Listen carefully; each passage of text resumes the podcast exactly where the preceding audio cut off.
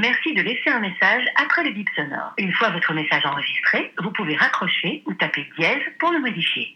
Hello, c'est moi, comment tu vas? Dis, tu sais quel jour on est? C'est la journée mondiale des roues, ou plus communément appelée maintenant Kiss a Ginger Day. Alors surtout, si t'es un ami roux, n'oublie pas de l'embrasser, et puis si on se croise par hasard dans le métro, fais pareil, je te tendrai ma joue.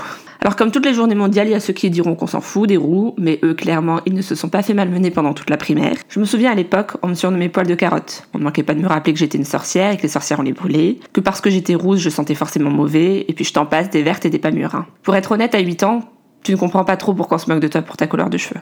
En plus, à 8 ans, tu connais pas le second degré, du coup, tu prends tout mal et tu es hyper blessé. Je crois que j'étais en fait encore plus blessée parce que chez le coiffeur, on me disait toujours que ma couleur de cheveux était magnifique, et pourtant, c'est cette même couleur de cheveux qui était la raison des moqueries à l'école.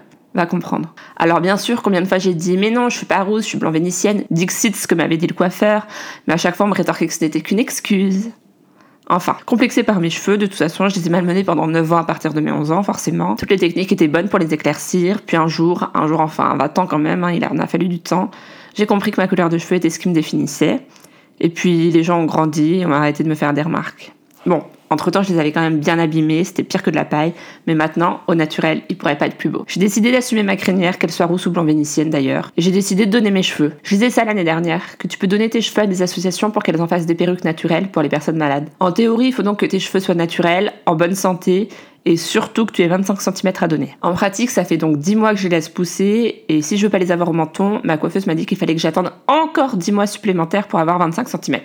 Honnêtement, je sais pas si je vais tenir l'été avec autant de longueur, mais si pour une fois mes cheveux peuvent servir à faire une bonne action, alors pourquoi pas. hein. Le temps nous dira bien si je craque d'ici là. Enfin, qu'est-ce que t'as prévu cet après-midi? Netflix ou tu vas sortir même s'il fait pas si beau en fait hein? Dis-moi pour un café la semaine prochaine ou même un verre au choix quoi. Allez, passe un bon samedi, je t'embrasse et à plus tard.